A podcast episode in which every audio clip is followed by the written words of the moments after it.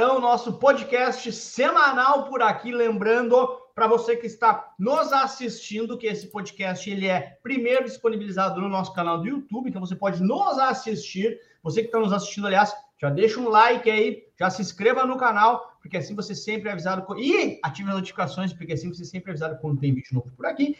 E se você está apenas nos ouvindo nas plataformas de áudio, podcast, Spotify, Deezer, entre outros, te convido a também nos assistir no nosso canal do YouTube, professor Lucas Silva. No papo de hoje, antes de falar sobre o que, que é, eu tenho aqui né, os nossos dois convidados, Germano e estagiário. Tudo bem com vocês, meus amigos? Sejam bem-vindos.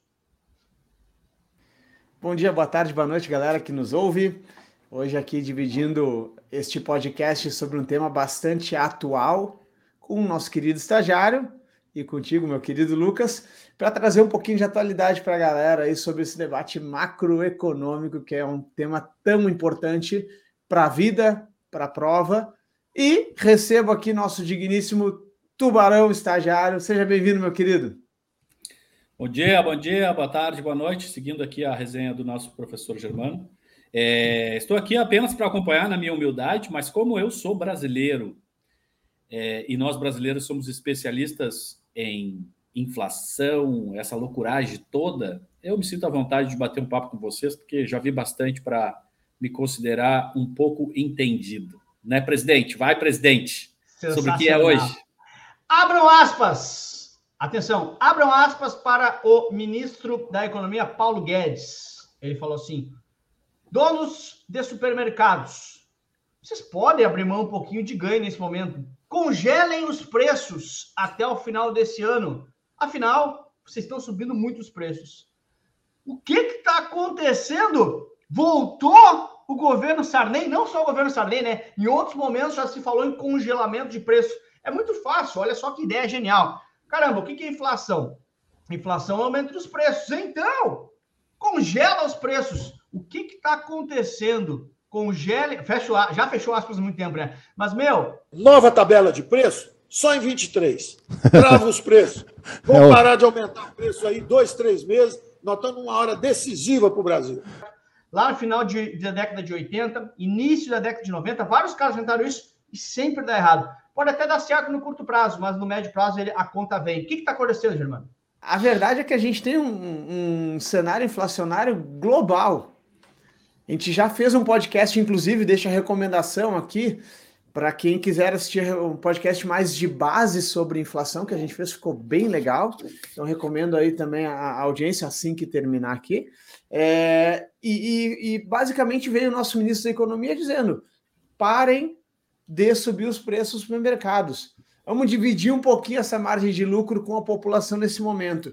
E a gente vê outras medidas também absurdas nesse momento de inflação. Meu caro estagiário, eu li essa semana que no feriado de ação de graças dos Estados Unidos, a recomendação era que o povo comesse menos. O que, tu, que tu acha dessa recomendação para frear a inflação, estagiário? Vamos, vamos comer Olha, menos. É, seria inovador, né, professor? Deixa, comer vai, vai, menos para segurar a inflação, né? Então são coisas que, que assim, instrumentos para segurar a inflação tem vários, a gente vai falar de alguns deles aqui hoje. A gente vive um cenário bastante duro, não é só no Brasil. Eu trouxe dados aqui para mostrar que a inflação é global, é generalizada, mas o grande ponto é não é fazendo o supermercadista pagar o preço que vai se resolver a inflação. Não é pedindo para o cara comer menos na, no feriado de ação de graça americano que é um grande banquete, né, culturalmente falando, que vai segurar a inflação. A inflação se lida com políticas sérias. E como disse meu querido estagiário, realmente o brasileiro é muito bom lidando com inflação historicamente falando. Tem muitos outros países que vêm aqui estudar como que o brasileiro lida com inflação. E já falar um pouquinho dos possíveis instrumentos aí. Fala aí, Lucas. Deixa, deixa eu trazer uma questão importante, né, que eu citei ali, né? Porra, está em 2022, né? E aí a gente tem uh, o pedido de uma prática, apesar de não ser uma política de governo, né, como um todo, mas um pedido de uma prática que já foi, já foi tentado algumas vezes e não deu certo. Se a gente for voltar um pouquinho, né? O Germano era bem bebê, o estagiário não era nascido ainda. eu tinha um pouquinho mais de idade já, mas fui só entender depois, né? Uh, ali no final da década de 80, né? O governo Sarney lidava com uma inflação. É, eu vou errar os números aqui, mas quando eu comecei a dar aula, eu sempre falava números aleatórios para parecer mais inteligente. Então, eu vou dar dados aqui, né? Então, em março de 89, a gente teve 84% de inflação. Ou seja, mais de 80% da inflação em um mês. Então, o que, que aconteceu, né? Pô, o que, que acontece? É, o que, que é inflação? É descasamento entre oferta e demanda, né? Então, o Germano falou, porra, come menos no dia de ação de graças. Porque eu tenho, se as pessoas procurarem menos comida, eu consigo tentar melhorar essa equalização entre oferta e demanda. Então, o que acontece no final da década de 80? O governo Sardei se vê, então, com essa inflação ao mês de mais de 80%. Então, qual que é a ideia genial? Inflação é aumento dos preços. Então, o governo vai numa rede de televisão, aliás, se conseguir, coloca aí esse pronunciamento também. Agora eu vou ferrar o estagiário que vai ter que ir atrás de, dessa parte do Sarney falando. E ele fala assim: ah, a partir de hoje os preços estão congelados. É a grande solução para a inflação. Não sobe mais. Congelamento total de preços, tarifas e serviços. E aí ele fala assim: ó, tá aqui a tabela de preços, né? E quem é que é o responsável por fiscalizar se, por exemplo, o preço da água, né, ou o preço, sei lá, da água aqui, não vai subir mais que duas unidades de dinheiro, né? Quem é que vai fiscalizar isso? Porque eu congelei em duas, em dois, né? Se for agora em 2022, dois reais. Congelei em dois reais.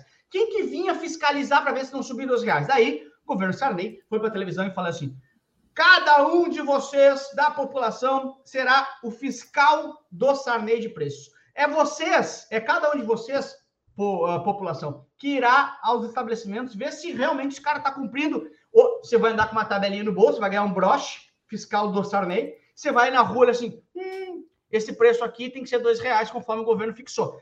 E aí ele trava os preços e congela a inflação. Gênio! O que, que é o problema? É que, naturalmente, você sabe que esses dois reais não é um preço, dois reais a preço de hoje, não é um valor é, que faz sentido você vender a água. O que, que acontece? Você para de produzir água. E aí você causa desabastecimento. Você fala assim, ah, dois reais eu não vendo. E aí, esse é um dos problemas. O segundo problema é que você cria um mercado paralelo, né? Você fala assim, meu, olha só, aquela água da, da tabela eu não tenho mais. Mas se vai na portinha do lado ali, ali eu estou vendendo ao preço de verdade aí você cria um mercado paralelo. Essas são duas consequências bem clássicas que aconteceram final da década de 80 e início da década de 90. Os prêmios Bresser, Verão, Verão 1, eh, Verão 1 e Verão 2, o governo Collor, por exemplo, foi teve também nuances, uh, nuances de negócio de preço germano, teve também uh, uh, situações razoavelmente parecidas com essa. Então, cara, congelar preço não é resultado, não é, não, não, efetivamente não é, não resolve nada com relação à inflação, resolve no curto prazo, mas é uma medida artificial. É por aí, Germano? Você, aliás, antes disso, estagiário, você lembra desse tempo ou você não era nascido? Você foi fiscal do Sarney, estagiário? Eu não, eu não lembro muito bem, porque eu sou jovem, como vocês sabem, mas eu lembro, eu tenho lembranças dos meus pais. Inclusive, eu tenho inclusive uma herança cultural que eu acho que vem dessa época, e vocês podem me explicar, uh, que Hoje eu ainda vou no mercado no início do mês e faço o rancho do mês. Isso faz algum sentido? Na verdade, que... essa galera na, na vai, década vai, vai, de, de, Essa galera na década de 80, né, meu querido estagiário, é, tinha aqueles grandes freezers em casa, né? Por que, que se tinha um freezer em casa? Justamente para eu comprar a carne congelada do mês. Porque se eu deixasse para comprar a carne semanalmente, ou comprar a carne cada vez que eu fosse fazer um churrasco ou um bife lá para a galera jantar, eu estaria pagando mais, pre... mais valor, né? A inflação teria me pego por uma perna, né? Sim, então, o seu salário e o, o teu salário tu recebe no início do mês, se tu deixar para fazer um churrasco no dia 20, é, provavelmente tu vai pagar, pagaria, vamos voltar ao cenário de 80%, ao mês lá em, é, na época do Sardei, você pagaria muito mais caro, ou o seu dinheiro, o seu salário valeria muito menos. É isso, mais ou menos, ou eu não estou entendendo? Oh, exatamente. Germano, deixa eu já te devolvo aí, mas em estagiário, o Germano também. Tem um amigo nosso que ele ainda hoje enche o freezer de carne para o mês, mas ele faz isso porque ele é ansioso, né? Ele quer garantir o mês. Vai lá, Germano. Conhe é, conhece ele, estagiário? Conheço, conheço. Mas, mas o grande ponto é justamente isso, né, que a moeda na mão ela perdia tão rapidamente o valor de compra que eu precisava investir isso em algo que subiria o preço. Aí duas, duas consequências rápidas disso. Primeiro, galera fazia o rancho do mês. Rancho eu descobri quando eu vim morar em São Paulo em 2015, que é uma palavra de Porto Alegre, tá?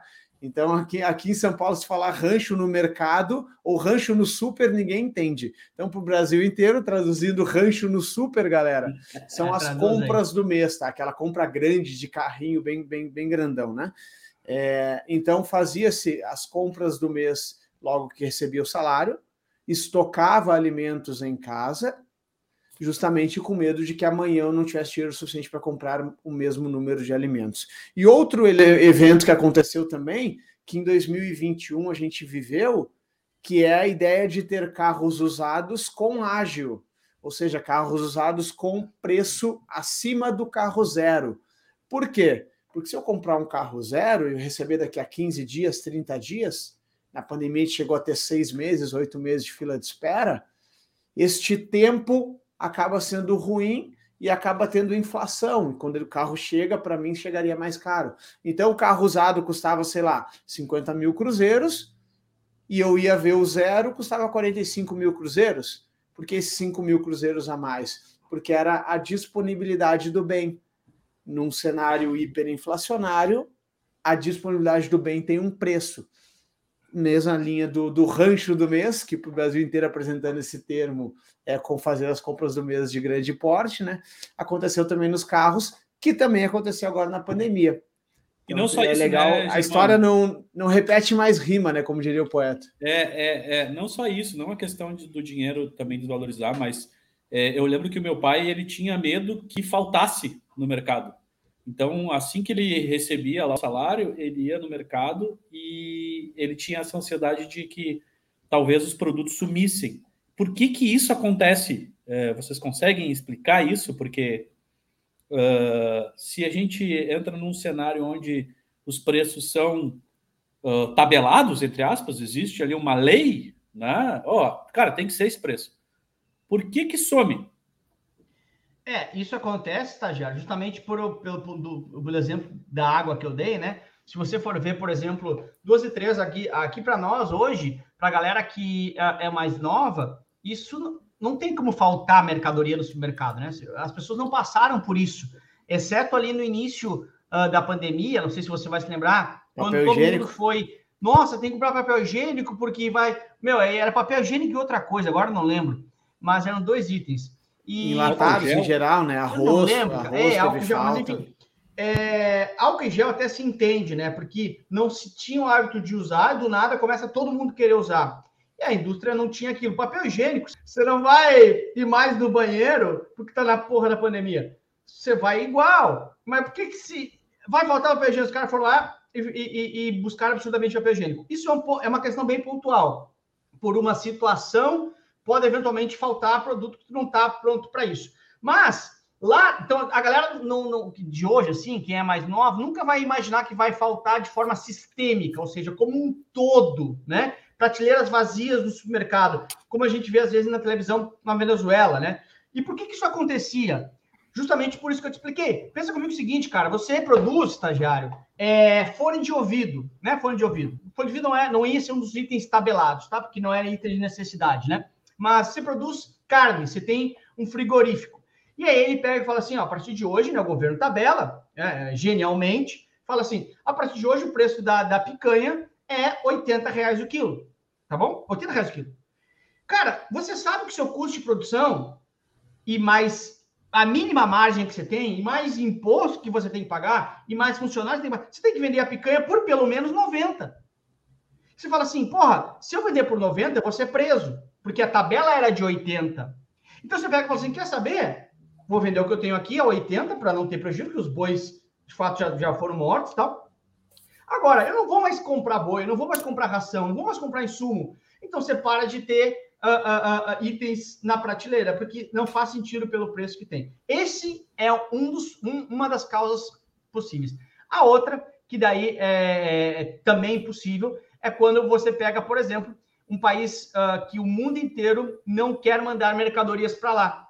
Porque quando você pega países, por exemplo, a Argentina, em 10 anos, né, há uns 20 anos atrás, no intervalo de 10 anos, ou um pouquinho mais, deu duas vezes calote na sua dívida externa.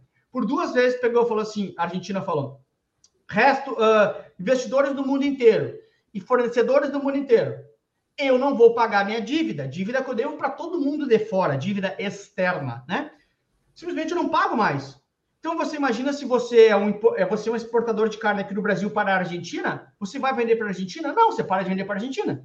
Você vai buscar alguém no Japão, você vai buscar alguém nos Estados Unidos para vender seu boi. Para a Argentina você não vende mais caro, dando um calote, e aí tem causa de desabastecimento. Então, ou é esse primeiro ou é a segunda. E a gente tem que lembrar também, estou me estendendo na resposta, mas eu amo esse tema, tá? Para mim, eu faria um podcast inteiro sobre isso. A gente tem que lembrar também. Já está fazendo.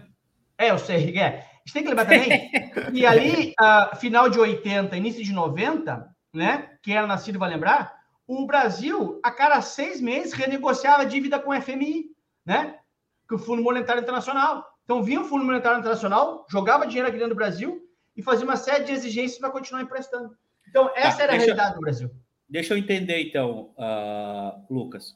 Eu produzo, eu tenho lá minhas cabecinhas de boi, eu produzo carne. É, o governo, de uma hora, meu custo de produção de um quilo de picanha é de 90 reais, né? Calculando tudo, usando o mesmo exemplo.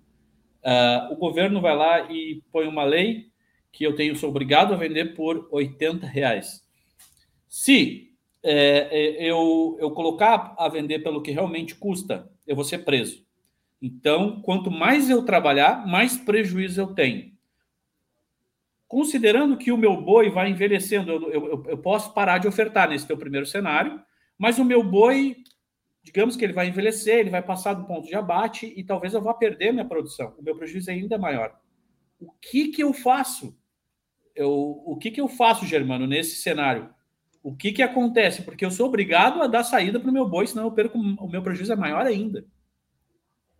Aí tem, tem alguns, alguns exemplos que a história, que de novo não se repete, mas rima, nos traz, né?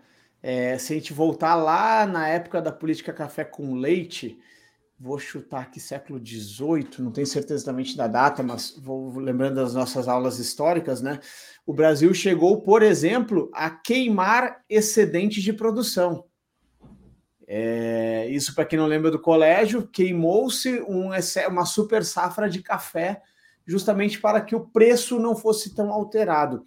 E daí, o preço lá atrás se fala de oferta e demanda, né, da liberdade de mercado. Então, pode acontecer, por exemplo, de ter um excesso de produção ou uma falta de produção e quais são os, os, os eventos que isso incorre, né? Então, por exemplo, uma super safra de café vai lá e queima o café. O que eu estou fazendo? Eu estou dizendo para o mercado que eu tenho menos sacas de café disponíveis. Então, o preço se torna um preço justo. Olhando para a nossa atualidade, quem, quem vai lembrar da OPEP, Organização dos Países Exportadores de Petróleo, né? A OPEP nada mais é que a decisão de queimar é, sacas de café semana sim, semana não. Só que como é que eles fazem isso? O mundo evoluiu um pouco, né? Eles fazem isso controlando a extração de petróleo pelos países que fazem parte. Então, senta lá numa mesa e fala: olha só, a demanda de petróleo tá, vai ser mais ou menos nessa linha aqui. Quanto de petróleo a gente vai tirar do, do, do, das reservas para atender essa demanda? Vamos tirar um pouco mais, um pouco menos? Putz, se tirar mais, vai cair muito o preço. Então, este dilema do quanto produz versus o por quanto vende, a OPEP controla em todas as suas reuniões. Então, legal também ler sobre as reuniões da, da OPEP a política de preço de petróleo, tá? Que eu acho que combina com essa tua pergunta, meu caro estagiário. É uma associação que hoje manda no mundo do petróleo, que controla o preço por meio da produtividade. É legal de lembrar lá dos fiscais de Sarney e também lembrar legal de lembrar dos café, dos cafezais queimando o excesso de safra, que na época lá não era tão controlado quanto extrair petróleo. Né? Então, muito legal olhar para a história com, com aprendizado também. Né? Legal, em 10 minutos vocês estragaram meu negócio, meu frigorífico, né? Então, sou tô falido de novo. Tu sabe, cara, que é, essa passagem histórica aí do, do Germano, eu até eu gravei é, estagiário, junto contigo, um vídeo de quinta-feira sobre os preços do, do, dos combustíveis ali. Quando estou, explodiu o preço do combustível aqui no Brasil, eu falei justamente disso, né? Que no início da pandemia, a OPEP, né, que eu chamei de Sindicato dos Produtores de Petróleo do Mundo, a OPEP, uh, no início da pandemia, justamente para segurar preço, ele fala assim: caramba, vai ter pandemia, vai ter lockdown no mundo, vai ter menos ônibus na rua, menos carro na rua, menos transpo transporte em geral, lógico, né? E tantas outras atividades que levam o nosso combustível aqui. então, a OPEP falou, falou com os caras: para de produzir. Só que isso não é um reloginho que tu fala assim, para e reloginho e volta, né? Aí, quando volta um pouquinho a atividade econômica, a OPEP estava ainda em níveis muito baixos de produção. Então, se tem uma a, a demanda bastante grande de, de, petróleo, perto da normalidade, e você não está produzindo petróleo. E aí o preço do petróleo no mundo uh, dispara. E, e, esse é um complemento que você falou, mas tem outro ponto também, Germano, e estagiário, não sei se vocês vão lembrar, que não é, é tem a ver com isso, mas tem um pouquinho de derivativos junto, que olha só, se você for lembrar, meu, a gente via ali, início da década de 90, muitos protestos na Avenida Paulista, os caras fazendo passeata de monte de caminhão, é, jogando tomate fora. Meu, eu não. Os caras, meu, a esse preço eu não vendo, tô jogando tomate fora. Tinha uma, uma ideia simbólica, né, para representar, meu, esse preço não quero, mas também tinha ali uh, justamente uma insatisfação com o preço. E sabe o que que, um detalhe histórico bacana, sabe o que que faz com que não se tenha mais esse tipo de situação? justamente um derivativo chamado mercado a termo, né? Porque hoje, é, boa parte da produção no nosso país, né, a produção uh, uh, do agronegócio, ela é vendida já a termo. Então, você está, antes de, de, comprar insumos e tal para fazer sua produção, que, sei lá, leva dois, três, quatro, cinco meses, depende da cultura que você tem, né? É, vamos por tomate, eu nem sei se é isso, tá? Mas tomate leva seis meses para entre o termo de adubar e colher a planta, né? A colher a, a fruta, nem sei se é fruta, mas enfim, leva seis meses. Uh, antes mesmo de começar o processo de adubação, você já vendeu a termo daqui a seis meses por um preço pré-fixado, que é termo é isso. Então você não tem mais briga de preço nesse sentido, muitas vezes pelas cooperativas. Né? Então é um avanço também do nosso agronegócio. Né? Com certeza o mercado financeiro dá liquidez, né? Que é o que se chama de dar saída, né? É, e por curiosidade, a nossa bolsa aqui é, é, bem representativa e a maior bolsa do mundo de negociação de derivativos de commodities é a bolsa de Chicago. CBOE, Chicago Board Exchange, né? Então, trazendo como curiosidade, já que a gente está trazendo tantos termos históricos, né? Fala aí, meu estagiário, como é que está a sua eu... cabecinha nessa discussão? Não, beleza. Olha só, se eu entendi bem esse papo todo, uh, o Germano me deu uma aula de história, uh, o, o, o, o, nosso querido professor Lucas uh, contou um pouco de história também. Se a gente conhece, a gente olha para trás, né? Uh, e olha, que a história já mostrou isso, e a gente sabe, a gente já fez, conversou aqui com, com o Alexandre Versinhazzi, inclusive ele, ele comentou lá da, da época é, do Império Romano, lá onde foi a primeira tentativa de congelar os preços, e que já não deu certo. E a gente olha para o nosso, nosso Brasil aqui, que anos 80, 90, é, é, que olhando para a história ontem, já não deu certo a gente olha para o nosso vizinho Argentina, que o ano passado teve uh, uh, de, decreto por lei de, de, congelar preços, e a gente sabe o que, que vai acontecer e o que já está acontecendo. Por que, que o ministro Paulo Guedes, uh, semana passada, aparece e diz para os caras: ele não disse com essas letras, né? Mas a gente entendeu a mensagem.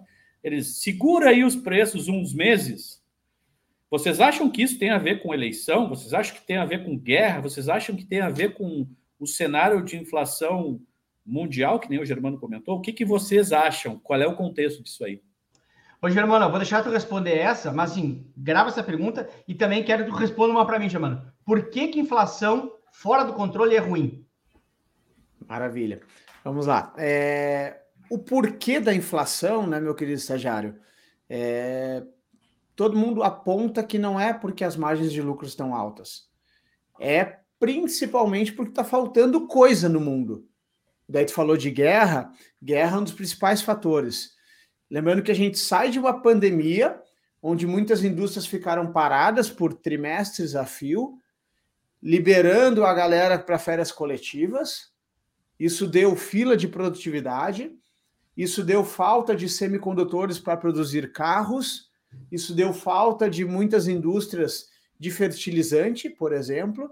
Então, uma série de faltas pela pandemia e por vários lockdowns, né? Várias sociedades, várias indústrias parando.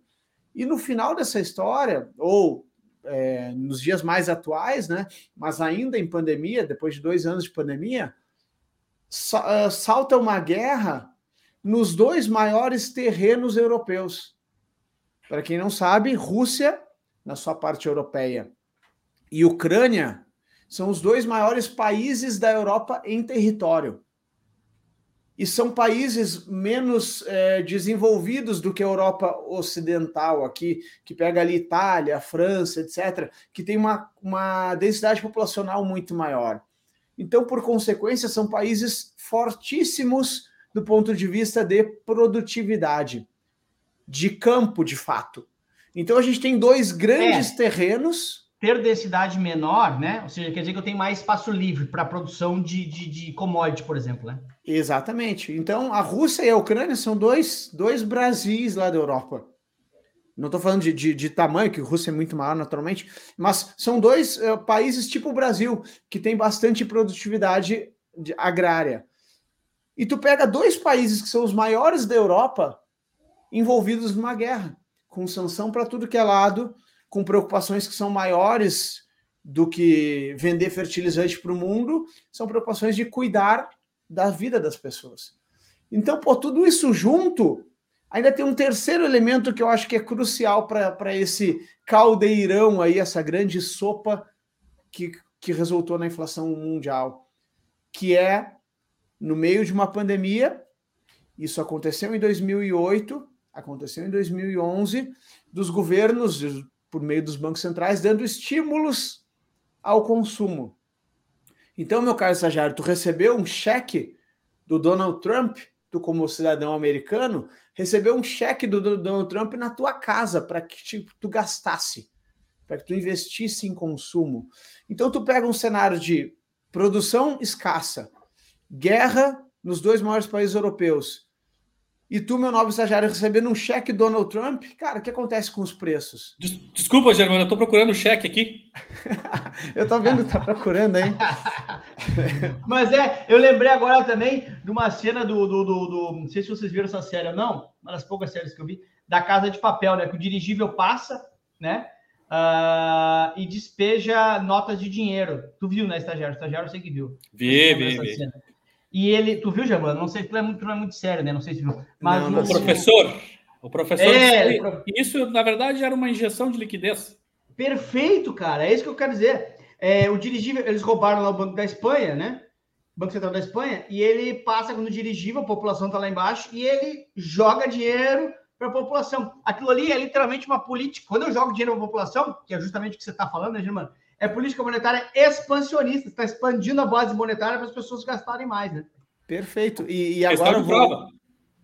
É questão de prova, exatamente. E agora eu vou pedir para o nosso querido editor aqui de luxo para jogar aqui na tela que eu trouxe para vocês, é, para quem vai nos acompanhar no YouTube, para quem está nos acompanhando no YouTube, eu trouxe um rankingzinho aqui. Achei que era maiores... vídeos das maiores economias do, do, do, mundo, né? Estados Unidos é a primeira, a China é a segunda, a zona do euro é a terceira. O pessoal aqui. que está no YouTube, tá, galera? A galera que está ouvindo só agora no, no, no, nas plataformas de áudio, né? Quando a gente fala que a gente solta também no YouTube esse podcast, é justamente por essas vantagens. O pessoal que está no YouTube agora está vendo projetado uma planilha aqui que o Germano está usando como fonte, só para te interromper, Germano, desculpa. Isso aqui é atualizado, tá? a consulta no dia 15 de junho de 2022 e tem aqui, ó, é, GDP chama é, PIB, né? GDP, GDP uh, year over year, ou seja, do ano passado para esse ano, quarter over quarter, ou seja, do trimestre para esse ano, interest rate, que é taxa de, de juros, e a nossa quinta coluna aqui é taxa de inflação, inflation rate. Então, tu vê Estados Unidos com 8,6, zona do euro com 8,1, Alemanha, principal economia da zona do euro, com 7,9%, Reino Unido com 9% de inflação, Rússia com 17%, Brasil com 11,73%, segundo esse dado aqui atualizado, que é atualizado recorrentemente. Né? Então a gente vê vários países beirando os 10% de inflação, países que não estavam acostumados a lidar com isso. Então Ô, demonstra. E, que... e, e 8,6% de inflação aqui, eu não sei se meu mouse aparece ou não mas acho que não, não aparece. é burro pra caralho. 8,6 de inflação é, nos Estados Unidos, apesar de não assustar muito, porque a gente está acostumado com esse jogo, 8,6 de inflação nos Estados Unidos é quase como 80% de inflação no Brasil, né? Exatamente, é um cenário inflacionário que não se via há décadas. E, e nessa história, deixa claro que essa, eu diria, essa tríade de acontecimentos que eu citei para o meu querido estagiário agora há pouco, né? Guerra, pandemia e injeção monetária, essa tríade de, de componentes, ela levou a inflação para o mundo todo. E agora a gente vive especificamente na semana que a gente está gravando aqui, né? Então vai ser a super quarta-feira de novo. Vai ter várias decisões de política monetária pelo mundo para entender qual vai ser o nível do choque de juros para frear essa inflação.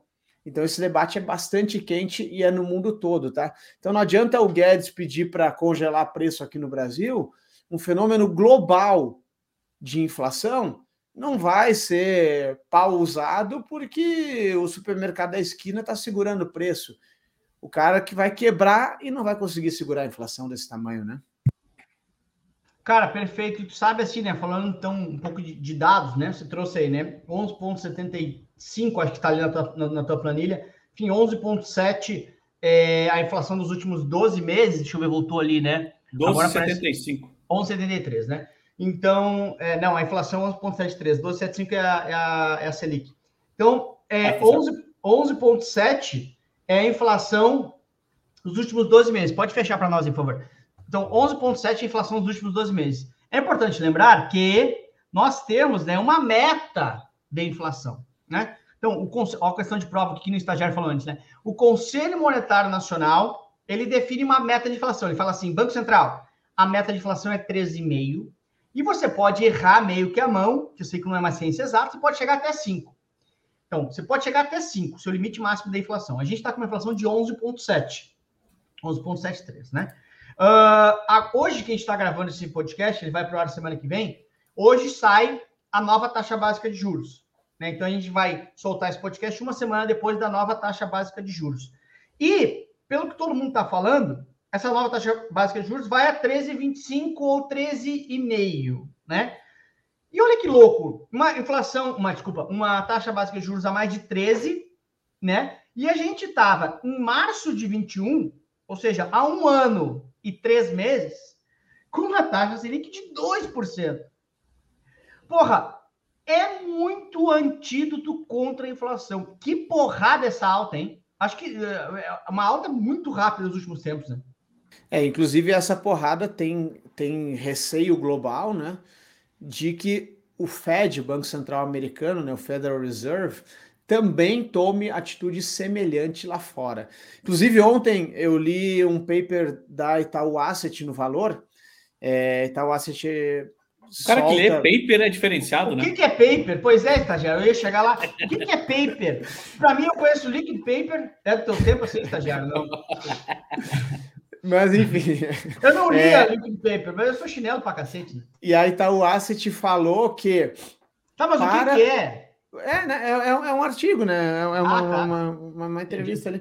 E, e, e, comentou que para que 2023 tenha a meta de inflação entregue, ou seja, dentro das bandas do Conselho Monetário Nacional, a Selic precisaria ir a patamares de 16%. Olha isso. Sendo é, não vai última... entregar, não vai entregar, né? É, sendo que no último comunicado do, do, do, Comitê de Política Monetária do Banco Central se falava em Selic parar de subir no 13,75. Mas 12, se. Né? É, 13,75 seria o, o, final do ciclo, né? Tu tem certeza? Porque eu achava que era 12,75, tanto é que eu tinha falado que seria a última alta, agora essa última né? Que não teria essa próxima agora que teve semana passada, de 13,25 ou 13,50. Mas também eu posso estar errado, né? Que nem é um bate-papo aqui, então não tem problema. Mas uh, na minha cabeça era o último, mas eu também posso estar errado. É, tá, eu tá, o, inclusive. Mas não tem problema também. Então, galera, é, o final do ciclo lá no 13,75, segundo é, o economista-chefe da Itaú Asset, já não vai ser suficiente para segurar a inflação. Para 23, já se fala em até 16. E, e, um dos motivos, colocar mais uma pimentinha nesse, nesse, nesse caldeirão aí, meu querido estagiário, que a gente está desenhando, né? uma das, das questões é: estamos em ano de eleições. Em anos de eleições, a gente sempre vê o, o atual governo, isso é máquina uh, do governo que se chama, né, máquina administrativa, acelerando algumas medidas não tão responsáveis do ponto de vista fiscal. E a gente tem é, algumas votações de projetos de lei, por exemplo, para ICMS, para que o, que o governo federal consiga reduzir a gasolina por meio de incentivo ao ICMS dos estados, né? E se, se vier a acontecer esses programas de, de governo, acredita-se que aproximadamente a grana da reforma da Previdência seja investida nesses programas mais populares, digamos assim, né?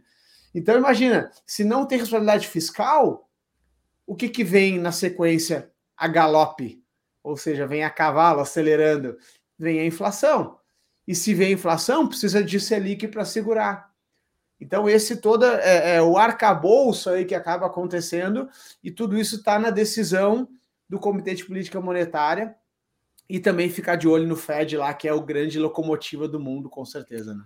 Hoje de manhã eu escutei, Germano, não é nesse assunto, eu escutei no rádio, hoje de manhã, que dentro dessas medidas. AM é, ou FM?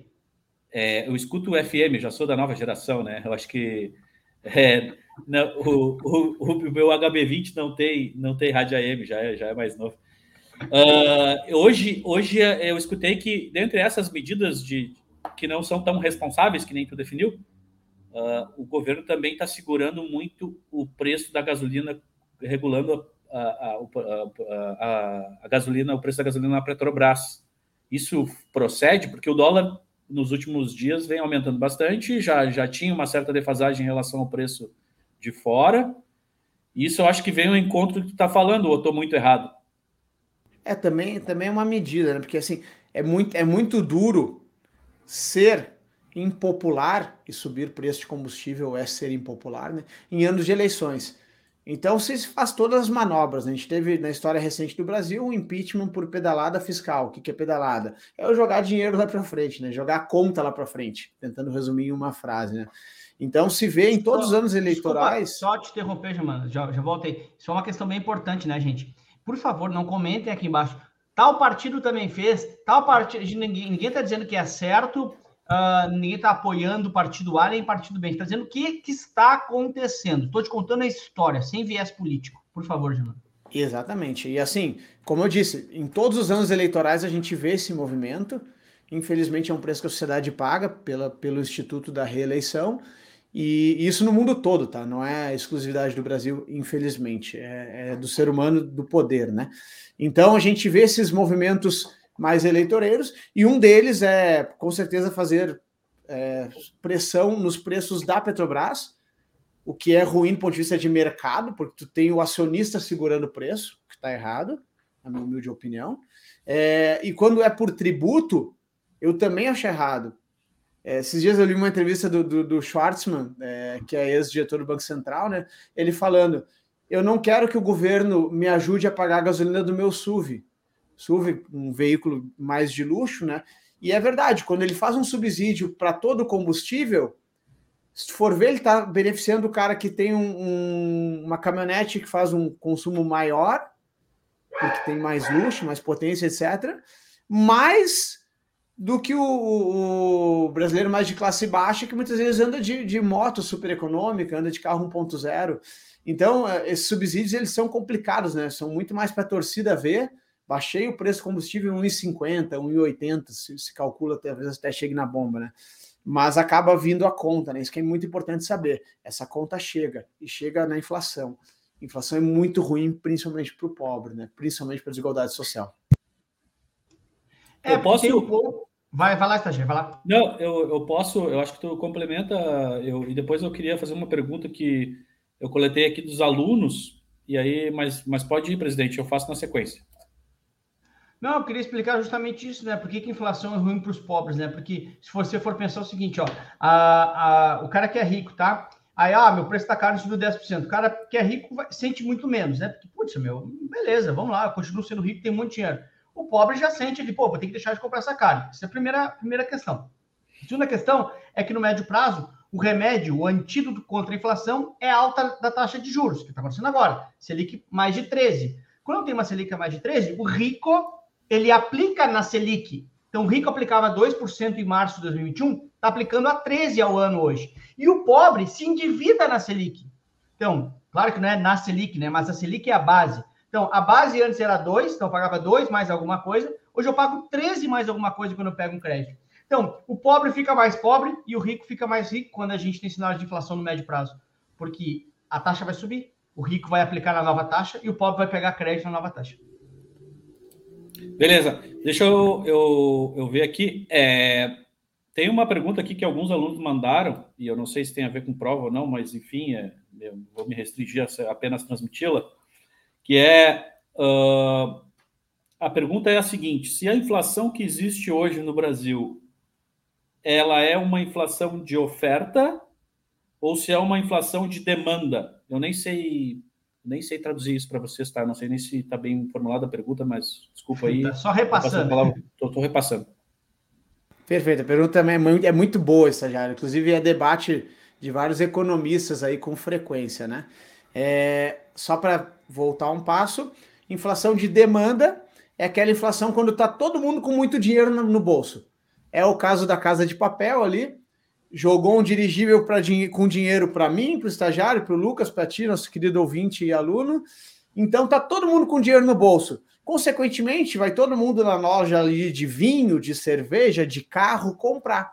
E vai faltar vinho, vai faltar cerveja, vai faltar carro. Então, oferta, quando tem muito dinheiro no mercado, quando todo mundo está com os seus dinheirinhos para comprar, é a inflação da demanda, ou seja, muita demanda faz o preço subir.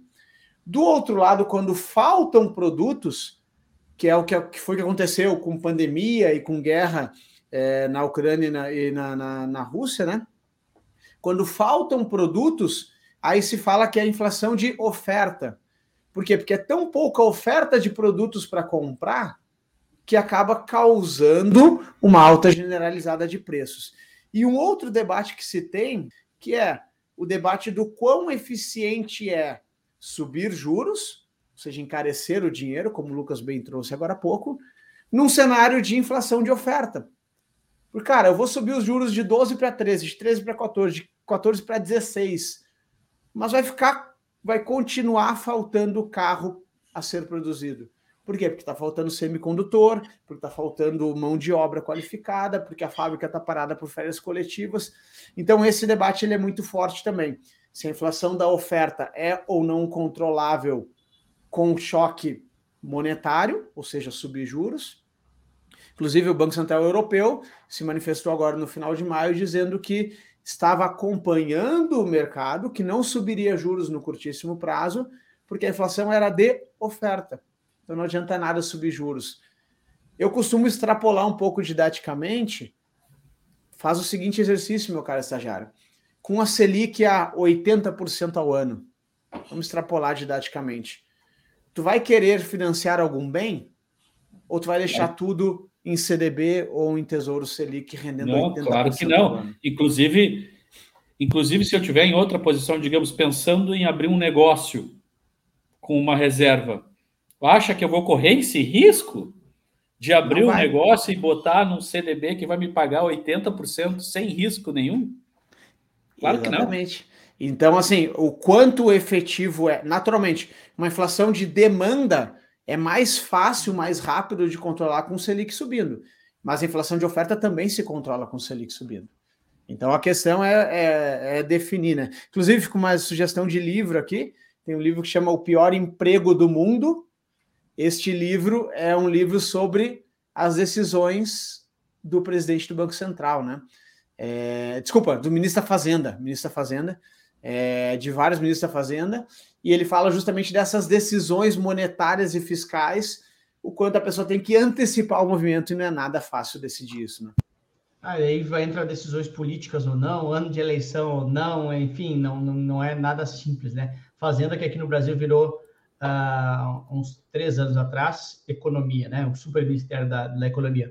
Mas, senhores, papo foi excelente, hein? Eu amo, amo esse, esse, eu amo esse assunto. Eu acho que a gente é, trouxe aí uma visão do que está acontecendo no Brasil nesse momento, no Brasil e no mundo, né? Trouxe um pouquinho da, da. Falamos sobre a inflação, falamos sobre a fala do ministro da economia. Eu acho que é importante trazer um pouco de temas sobre a atualidade. Eu sou apaixonado, sou suspeito por esse tema, amo falar, porque na prática a economia, ou essas decisões macroeconômicas, aliás, minha disciplina preferida quando eu, quando eu vou dar uma palestra, por exemplo, elas afetam absolutamente em tudo, tudo, tá? Falando em afetar em tudo, esse podcast certamente interessa a todo mundo também. Então, pegue ele, envie para o seu colega de agência, seu colega de cooperativa, seu colega de corretora, seu amigo que entrar no mercado financeiro, seu amigo que não é do mercado financeiro, sua esposa, seja lá quem for, mande para as pessoas uh, uh, que certamente vão gostar desse tema. Uh, quero lembrar para você que, se você está assistindo esse podcast, deixa um like nesse vídeo, porque se você achou legal, merecemos esse like, tenho certeza. E também, se você está apenas ouvindo, né? uh, no Spotify, Deezer e outras plataformas de áudio. Te convido para nos assistir e ver o Germano, esse rostinho lindo. E também, senhoras e senhores, acreditem, no podcast em vídeo, o estagiário aparece. Você conhece quem é o estagiário? Sensacional. Então, galera, muito obrigado. Espero vocês semana que vem. E, estagiário, eu vou terminar tipo Germano. Olha só. Estou aqui na minha casa agora, né? Como dá para ver aqui pelo cenário. E você está no nosso escritório, estagiário. Então, eu vou pegar aqui o meu car e vou até o Office, porque o Germano fala um monte de termo inglês para parecer mais inteligente. Senhoras e senhores, muito obrigado, Germano, obrigado, Sagério, obrigado. Até semana que vem. Tchau. Tchau. Valeu, valeu, galera. Falou, tchau, tchau.